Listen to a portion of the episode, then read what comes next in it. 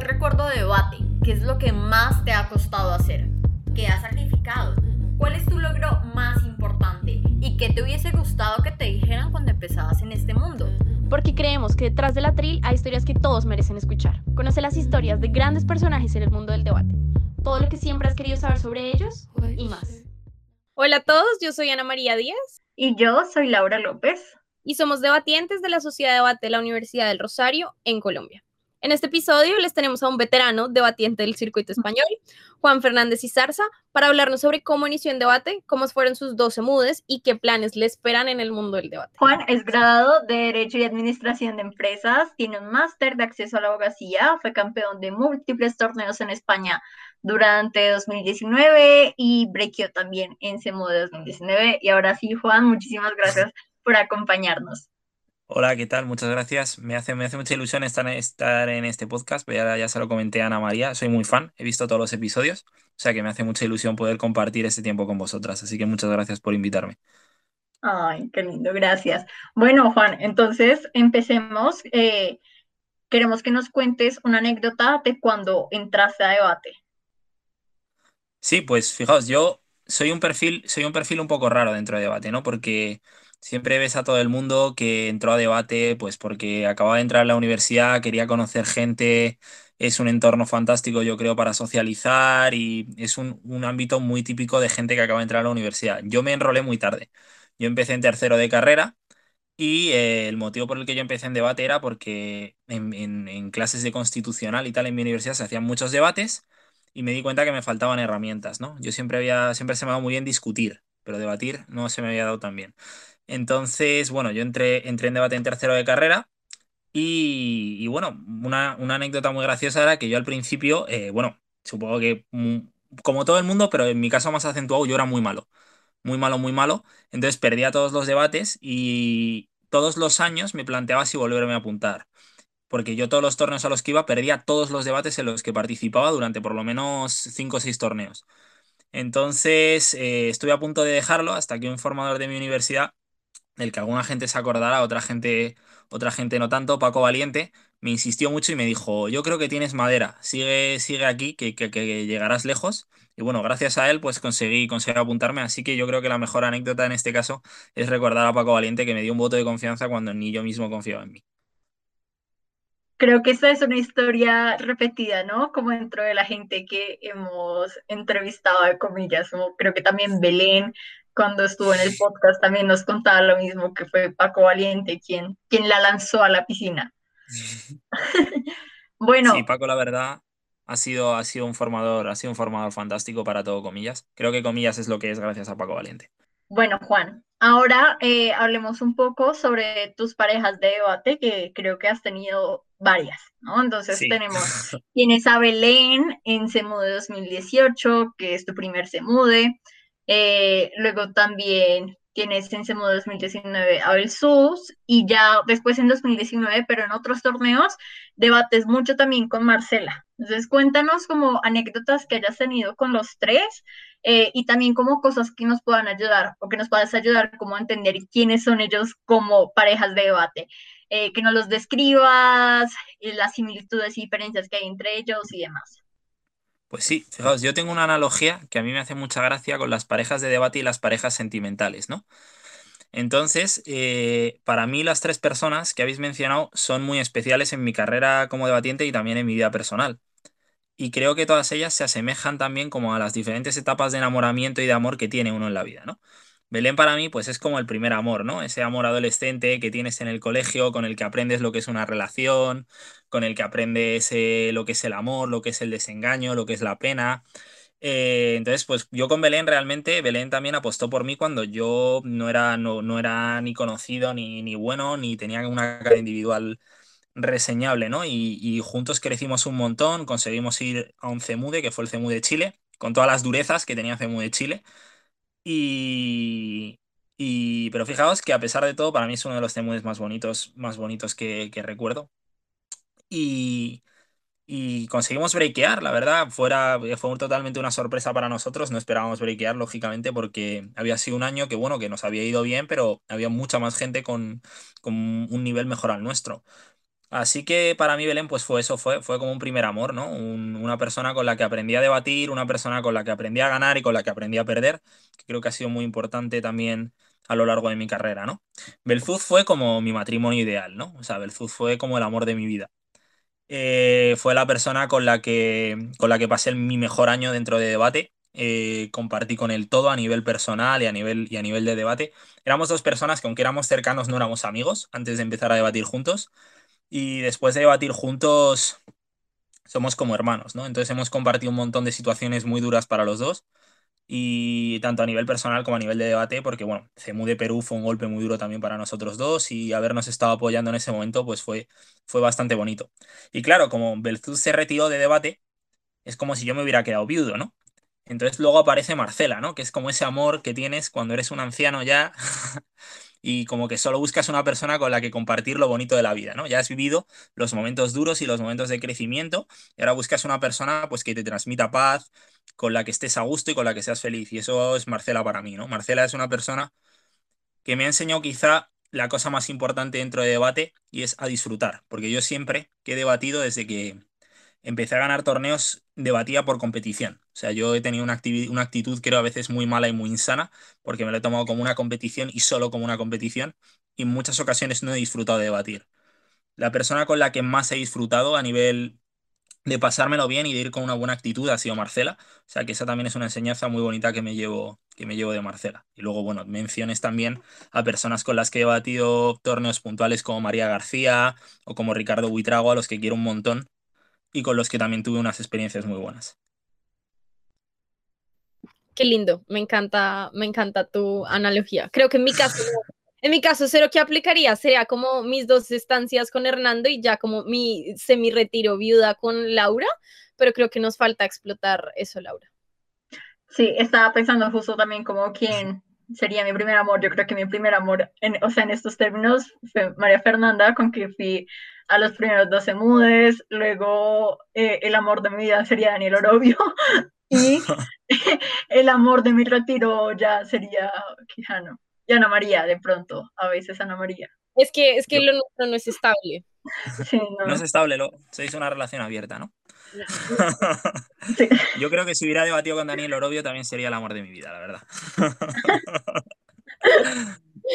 es verdad.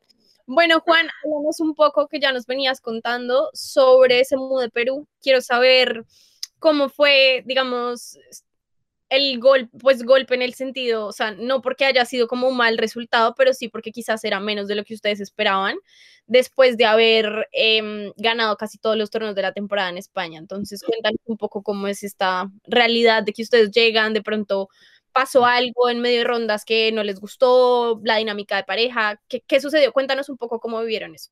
Pues, a ver, fue, fue un caso del que yo tengo, o sea, tenía una perspectiva en ese momento y después con el paso del tiempo he adquirido una perspectiva muy distinta. También he de decir, gracias a la perspectiva que me ha dado eh, en este lockdown el poder ver el debate virtual y tal, ¿no? Entonces, os cuento también un poco mi perspectiva en el momento y la perspectiva después, porque creo que puede ser enriquecedor también para la gente que nos oiga plantear este tipo de reflexiones, ¿no? Belfuz y yo veníamos de haber ganado todos los torneos en los que habíamos participado juntos, de ganar además eh, o sea, quiero decir, cuando tú te presentas a seis torneos en un año, torneos, aparte el nivel español en el que Belzuz y yo competimos, creo que ha sido de los mejores niveles que ha habido en España. Estábamos con parejas como Javier y Prieto, eh, estábamos con parejas como Carlota y Paula, con parejas, debatimos contra Ángela, Guillermo Serrano, contra Juncal, contra Quique, contra Carmen Sánchez, o sea, gente que son de los mejores debatientes creo que ha habido en muchas generaciones.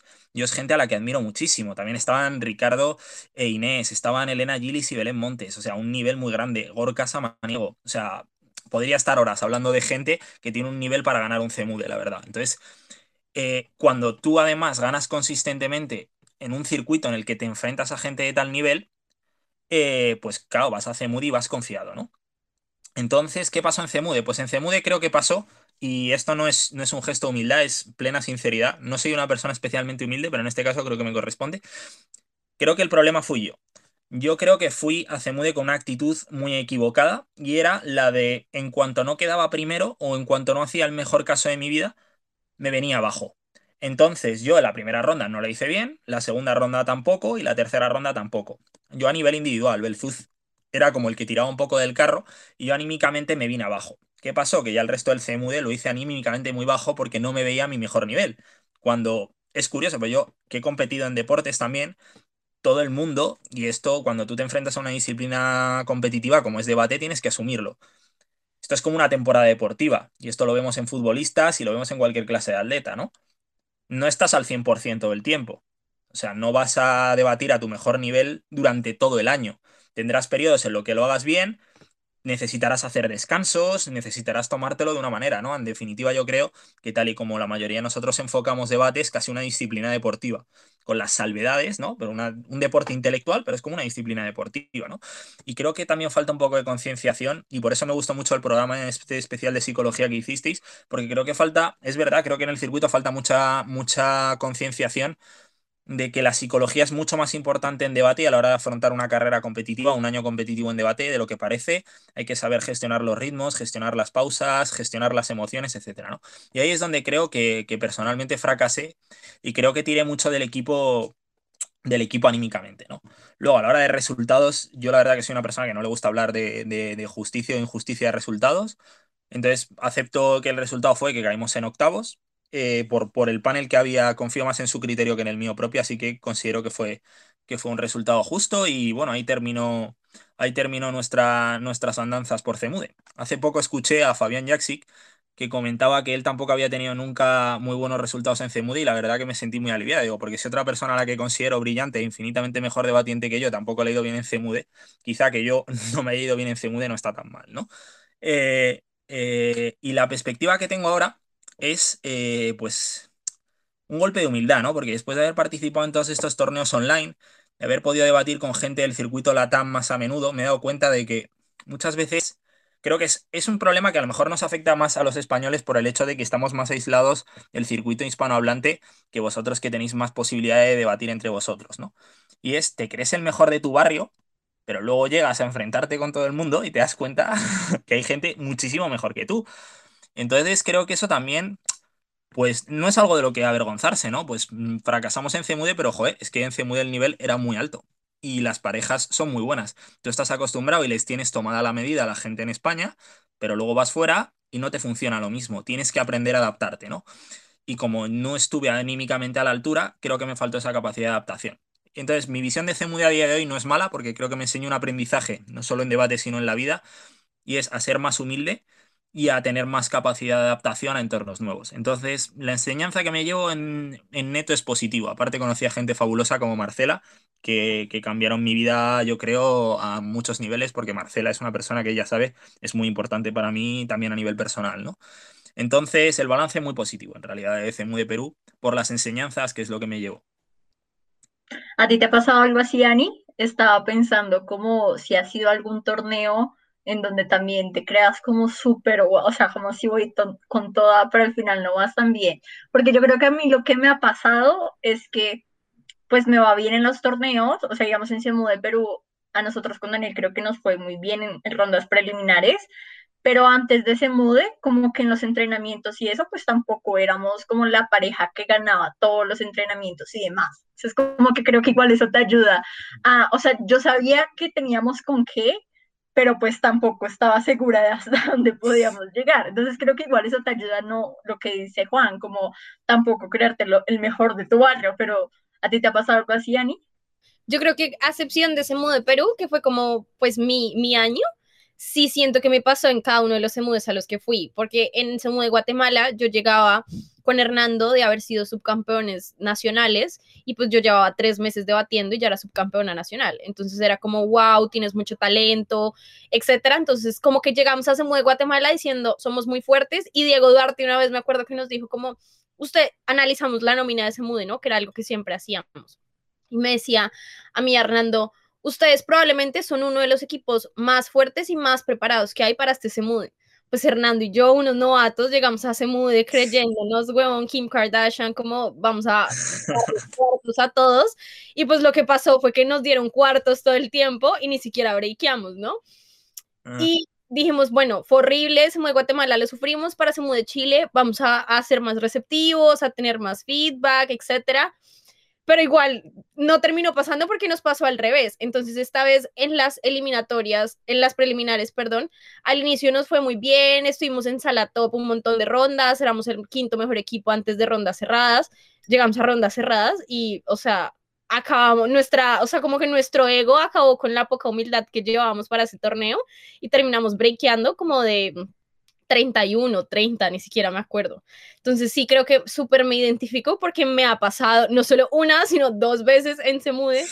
Entonces creo que muchas veces uno, sí como que uno no, no tiene, uno, bueno, uno lo que me pasa a mí es que yo digo, no, obviamente yo, yo, o sea, yo puedo aceptar el feedback cuando yo sé que yo no tengo la razón, pues yo entiendo y soy receptiva y también como que no subestimo a la gente, pero cuando estás en medio de la competencia y como que ven tu nivel de debate y te halagan o los jueces te dicen buenos comentarios y eso como que se te va subiendo y se te va olvidando un poco el discurso y ya terminas como, ¿saben? Como cuando un alcohólico se toma una cerveza y termina borracho con 20 y es como en qué momento. Bueno.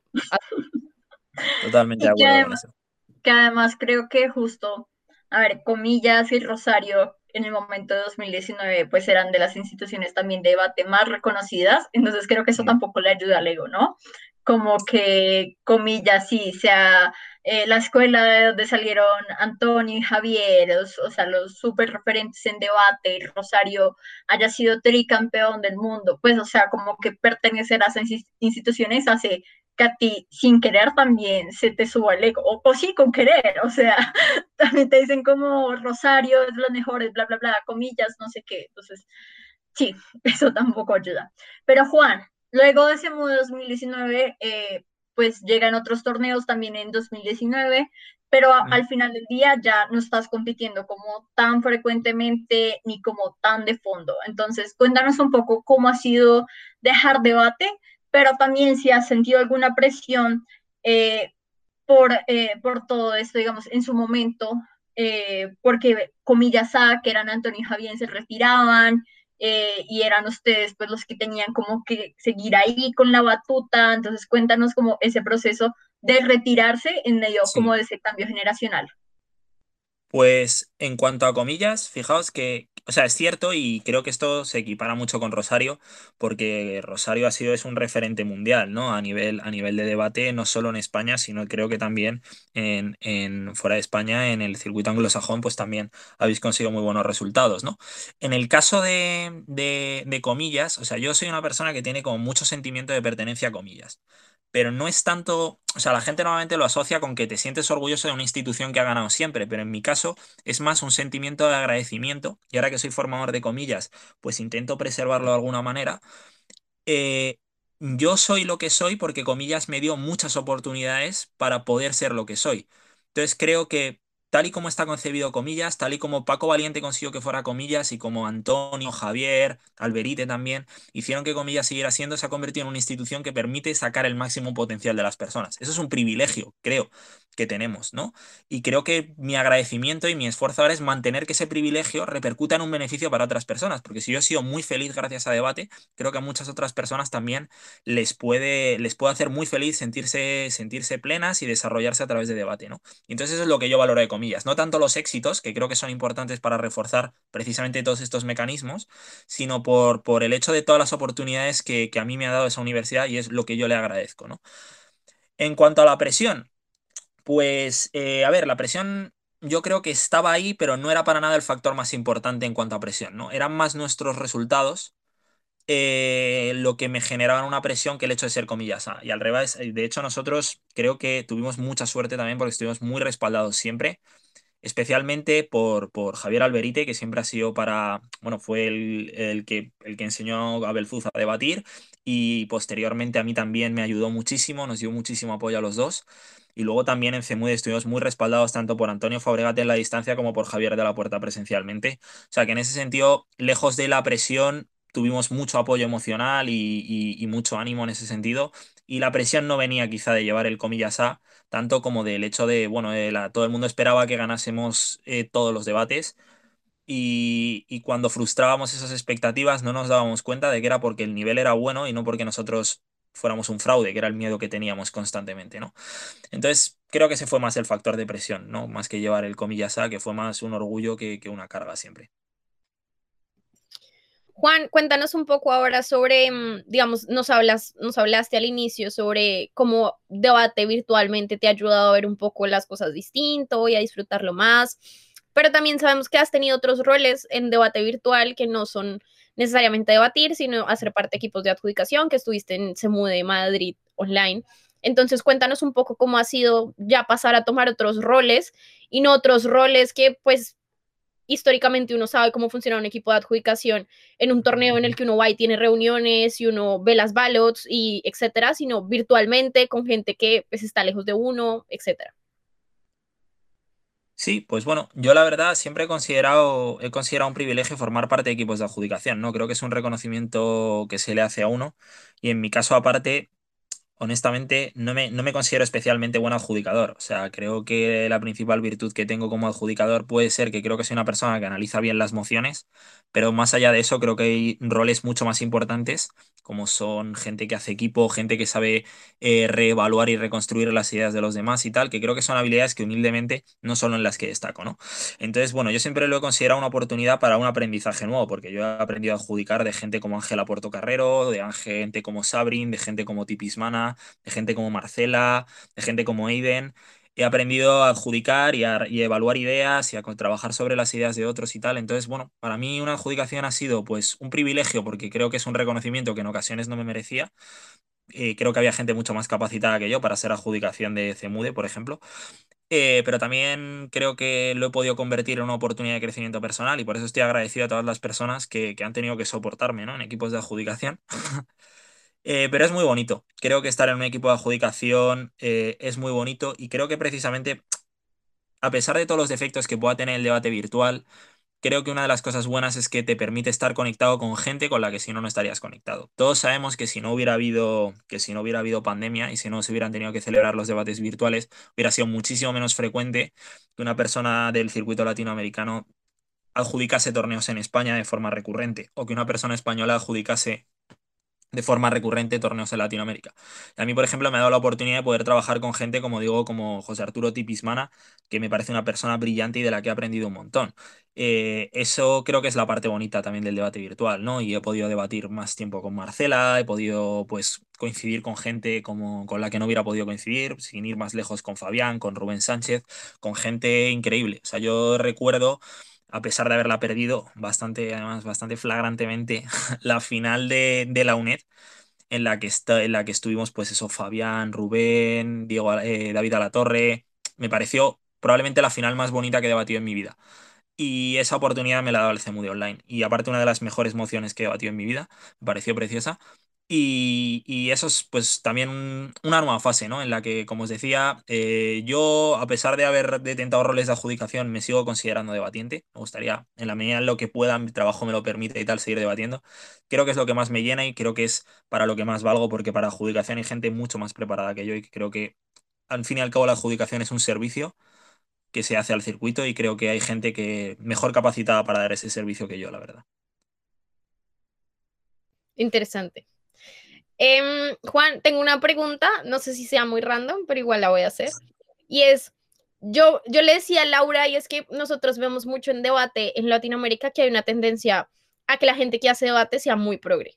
Entonces, por ejemplo, en el circuito, la mayoría de la gente es de izquierda y todo el tiempo es como súper orgullosa de ser de izquierda y casi que no coinciden que haya gente que hace debate y que sea derecha no, en el circuito colombiano, o sea, yo creo que esto lo hemos dicho varias veces en este podcast, pero en el circuito colombiano yo puedo contar con los dedos de mi mano las personas que abiertamente creo que son de derecha y, y, eso. Como dos, tres. Creo que es un poco sesgado, ¿no? Pero cuando, por ejemplo, llegamos a Semude, hablamos con el circuito español y es como un poco lo contrario, que la gente en España tiende la gente que hace debate tiende a ser un poco más conservadora y más de derecha. Entonces quería preguntarte un poco si, como has sentido, no, no, no quiero decir el estigma de, porque sabemos que eres de un partido específico, pero sí como él, ¿sabes? Como, ah, eh, Juan Fernández Zarza es de Vox y para todos los de Latinoamérica, Vox es como un partido súper malo, entonces como, ay, Juan debe ser súper de derecha, si saben como el estigma que hay. quiero que me hables un poco al respecto. Bueno, para vuestra tranquilidad, yo de momento no pertenezco a ningún partido político. Es cierto que si votase, votaría a Vox, pero es más por conveniencia, no por, no por una suscripción absoluta de, sus ideales. Por ejemplo, sin ir más lejos, yo pertenezco a una derecha que económicamente no es liberal, sino más social, más socialista. O sea, yo económicamente me considero socialista, a pesar de considerarme, y no me avergüenzo, de una persona de derechas. Cosa que además, eh, precisamente en el mundo del debate, no nunca he sentido como un estigma, ¿no? Eh, me he encontrado más rechazo prima facie fuera del mundo del debate que en el mundo del debate, donde he podido tener conversaciones muy constructivas con mucha gente de izquierdas, ¿no? Pero precisamente, no sé con quién hablaréis, pero yo creo que el, que el circuito español también es mayoritariamente progresista, ¿no? Creo que el circuito español también es mayoritariamente de izquierdas. Aunque creo que también por parte del circuito español, y esto es una cosa que yo aprendí mucho de Marcela, no se perciben las mismas realidades como se pueden percibir en Latinoamérica. Pongo un ejemplo muy concreto, ¿no? Cuando hablaba con Marcela de feminismo, y ella me hablaba de cómo se podía justificar que en manifestaciones feministas en México se ejerciera determinada violencia contra las cosas, etcétera. Aquí eso en España parece una barbaridad. Pero cuando eres capaz de ponerte en el papel de cuál es el maltrato que se le da a la mujer en un país como México y te das cuenta de lo diferente que es la situación de las mujeres en México con respecto a España, quizá eres capaz de entender esa realidad. Y no por eso eres más o menos progre, sino creo que eres más consciente o tienes una visión más amplia de las realidades, ¿no? O sea, yo puedo entender un feminismo mucho más radical en, en un país como México que a lo mejor no soy capaz de entender en España, precisamente por la realidad social que se vive en un país como México, que creo que es mucho más dolorosa para las mujeres. ¿no? Por poner un ejemplo de una enseñanza que yo recibí de Marcela, que entonces ese tipo de cuestiones, pues bueno, creo que te hablen un poco la, perspectiva. De todas maneras, eh, yo soy una persona que es muy, muy aficionada a la filosofía, ¿no? Y a pesar de ser un profundo y convencido católico, soy muy nichiano. Entonces, eh, también me, mm, soy poco amigo de las categorías. O sea, yo es cierto que me defino como una persona muy de derechas, me, defino como una persona conservadora, eh, pero no, pero creo que a veces ponerle nombre a las cosas o ponerle nombre a las ideologías restringe mucho el pensamiento, ¿no? Eh, creo que, bueno, tú puedes estar de acuerdo con un partido político en un momento determinado, puedes tener una visión de las cosas en un momento determinado, pero creo, una vez más, que lo importante en esta vida es preguntarte si tus ideas, porque no me gusta hablar de ideologías, o tus pensamientos, hacia qué van dirigidos, ¿no? O sea, o qué finalidad tienen, ¿no? En mi caso, yo estudié, bueno, soy, soy, como digo, muy católico, yo estudié en un colegio con la Orden de los Salesianos, y ahí hay, nuestro patrón es San Juan Bosco, ¿no? Que tiene una frase que para mí es el lema de mi vida, y es, sed buenos cristianos y honrados ciudadanos. Yo a lo largo de mi vida y y me intento enfrentar a la realidad con esa mentalidad, ¿no? Con ser un buen cristiano, pero también un ciudadano honrado. Entonces, mi, forma política de ver, de ver el mundo es la de ser un ciudadano honrado, defender la honradez y lo que yo considero que es con el cumplimiento de los deberes, pero también con la defensa de los derechos, ¿no? Entonces, a pesar de ser una persona conservadora, digamos, esa sería mi forma de verlo. Y en el circuito español, la verdad que siempre he encontrado mucha aceptación, mucho respeto y muchas oportunidades de crecimiento personal y de diálogo con todas las personas con las que he hablado, la verdad. Qué bonito. Como, o sea, creo que incluso acá en Colombia muchas veces no nos damos la oportunidad de hablar con, o sea, precisamente porque hay muy poca gente de derecha o que sea diferente a ti, también como que en tu cabeza tienes a la gente de derecha como, sí, como monstruos. O sea, también la derecha en Colombia no se ayuda no se ayuda tampoco, pero creo que, digamos, sí hace falta como, o por lo menos en el circuito acá nacional, como esos diálogos, ¿no? Como que te hagan sentir que la otra persona no está tan lejos de ti. Y creo que también lo que dice Juan me parece importante y es como puedo estar de acuerdo con ciertas cosas de un partido, pero no todo eso me representa. Y, y digamos, me, queda, me queda muy en cuenta porque justo me acordé de hace un, yo no sé, un año, meses, no sé, que vimos una noticia, creo que fue con Laura, que era algo así como súper, como súper, no, no, no, quiero decir antiderechos, pero sí era como un titular súper homofóbico sobre la postura de una, como de un, no sé si era un representante, no sé qué era, de Vox. Y con Laura dijimos como, wow, zarzas de Vox, ¿será, ¿será que Zarza piensa esto sobre la gente eh, LGBTI? Dijimos como, wow, quién sabe, que, o sea, qué curioso, ¿no? Como, o sea, saben como entonces no todo lo que digamos, determinado partido al que yo creo que puedo ser más o menos cercana me representa y eso sí me parece que es importante recordarlo porque por más obvio que parezca, uno muchas veces hace asociaciones como, no sé, mi mamá es uribista y no mi mamá está a favor de el asesinato sistemático de líderes sociales. Claro. Yo creo que, insisto, lo importante no son tanto o sea, creo que vivimos en una sociedad muy de sí es y no es y de categorías. Creo que lo importante no es tanto las ideas, sino hacia dónde quieres llevar las cosas, ¿no? Si tú puedes tener una visión determinada de un fenómeno social y a lo mejor tu forma de entender ese fenómeno social, si dices, yo soy de derechas a la hora de tratar eh, el aborto, a lo mejor los motivos que yo aduzco para considerar que el aborto no debería ser libre o debería estar condicionado a una serie de derechos si yo os los expreso con tiempo, con, pues, con una postura de diálogo, de diálogo, podemos llegar a un punto en común, ¿no? Creo que el problema viene cuando persona de derechos está en contra del aborto, automáticamente asumo que los argumentos que esa persona me van a dar son los que las 30 personas descerebradas de derechas con las que seguro os habéis encontrado, porque igual que yo me he encontrado con descerebrados del otro lado, asumo que vosotras también, van a tener la misma postura. Creo que ese es nuestro error, ¿no? Que categorizamos y pensamos y asumimos que todas las personas que vienen de un mismo signo político van a pensar con unos argumentos prototípicos y creo que eso es precisamente lo que nos distancia. Pero bueno, también en el caso de Colombia quizás si no hay un fenómeno o uno hay una juventud tan de derechas, debe responder a una, una, una cuestión social determinada, ¿no? Entonces creo que no se pueden extrapolar fenómenos. O sea, creo que Colombia será, no tengo, por desgracia, me encantaría porque soy una, soy un amante de la, de la cultura y de la literatura latinoamericana. No tengo un conocimiento extenso de la, de la sociedad, de la sociedad colombiana, espero que me, que me enseñéis un poco más, eh, pero, pero, pero seguro que responde algo. Entonces habrá que analizar ese fenómeno, pues no se puede comparar con España, o no se puede comparar con México, con Ecuador o con Perú, seguro. Sí, una vez hablamos con Ana María de esto y es como que creo que en España ya están por sentados ciertos derechos, como hay cosas que están dadas por sentado, que acá en Colombia no están dadas por sentado y que la pelea que es la izquierda la que está dando la pelea por eso. Mientras mm. que en España puede que hayan cosas, derechos básicos que están dados por sentados y que tanto gente de derecha como gente de izquierda los da por sentado. Las diferencias vienen ya a ser como otra cosa. Pero bueno, eh, saliéndonos un poco de política y entrando a un plano más personal, eh, te queremos preguntar, a ver, es una pregunta que tiene muchas cosas.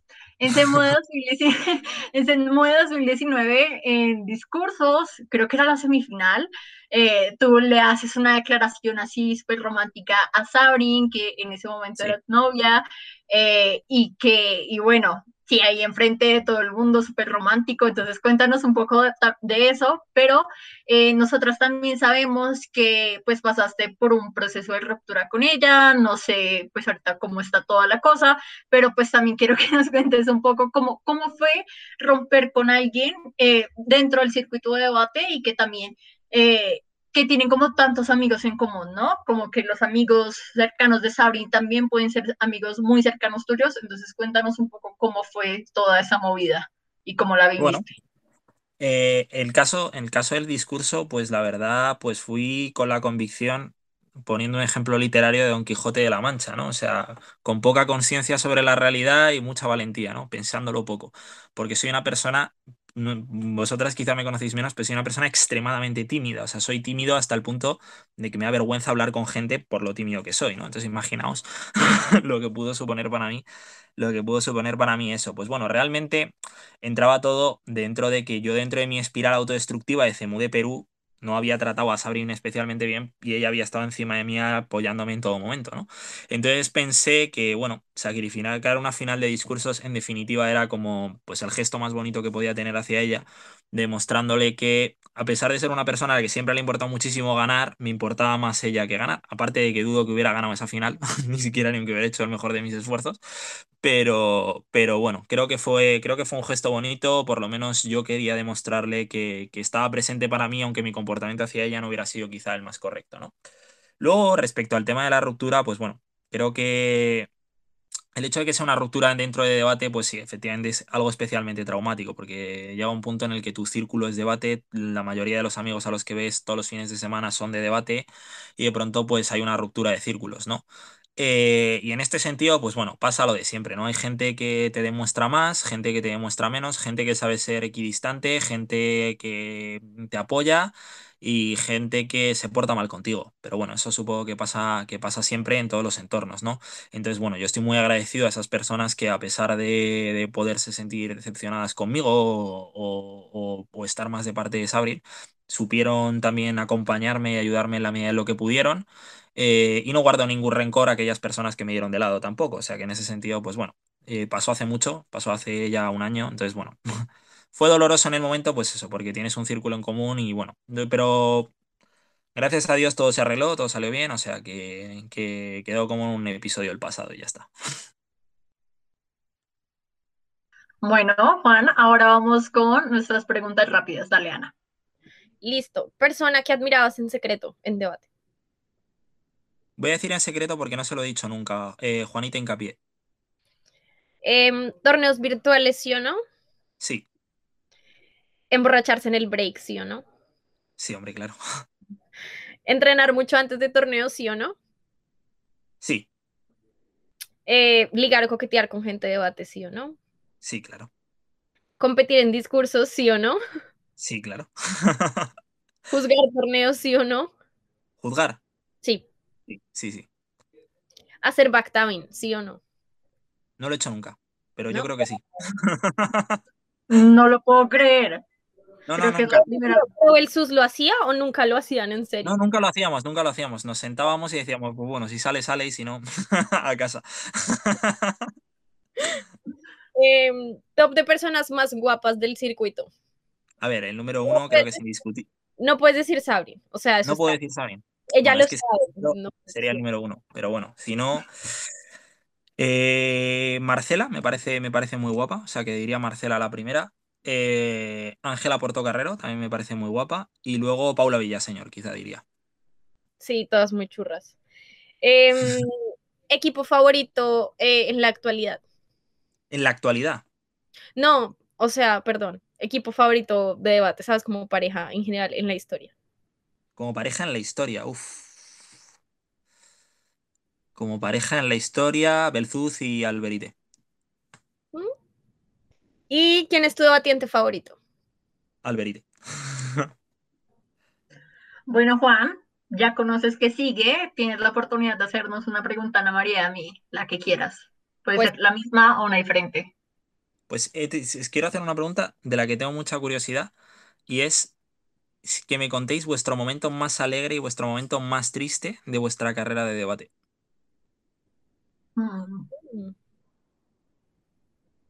Yo creo que el momento más triste fue cuando me eliminaron en las semifinales del último nacional.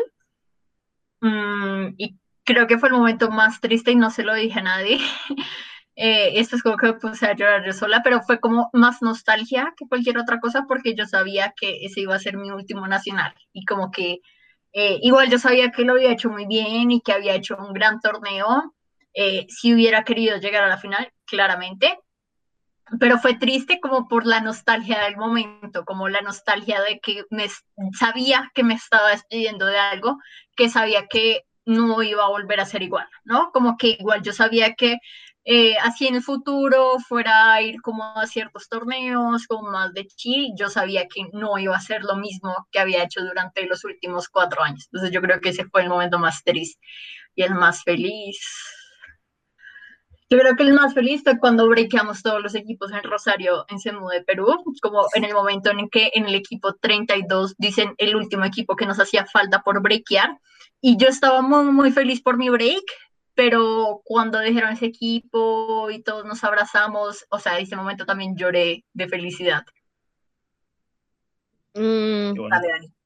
yo creo que mi momento más feliz, creo que mi momento más feliz definitivamente fue cuando anunciaron en el Nacional de Colombia en Medellín que Mafe y yo pasábamos a la final, porque como que me sentí muy satisfecha, primero porque Mafe tenía muchas ganas de llegar a una final y como que también lo merecía mucho. Entonces me sentí muy feliz como de Mafe logró como algo representativo, o sea, no, no, no digo porque las demás cosas no hayan sido representativas en su carrera, pero algo en el circuito nacional que ella estaba como, no necesariamente diciendo que lo quería, pero sí, que sí lo quería. Y al mismo tiempo, porque ya yo dejaba de tener la presión en mi espalda de tres nacionales, tres finales, entonces como dije, bueno, por lo menos la hice invicta y como así no me, yo creo, me acuerdo que hablé con Mafe y dijimos como, bueno, ya estamos en la final, así la perdamos, me da absolutamente igual, tú ya llegaste hasta final y Mafe ya estaba feliz por llegar y ya estaba feliz porque había logrado mis tres, tres eh, de forma exitosa, entonces me podía retirar en la historia por haberlo hecho.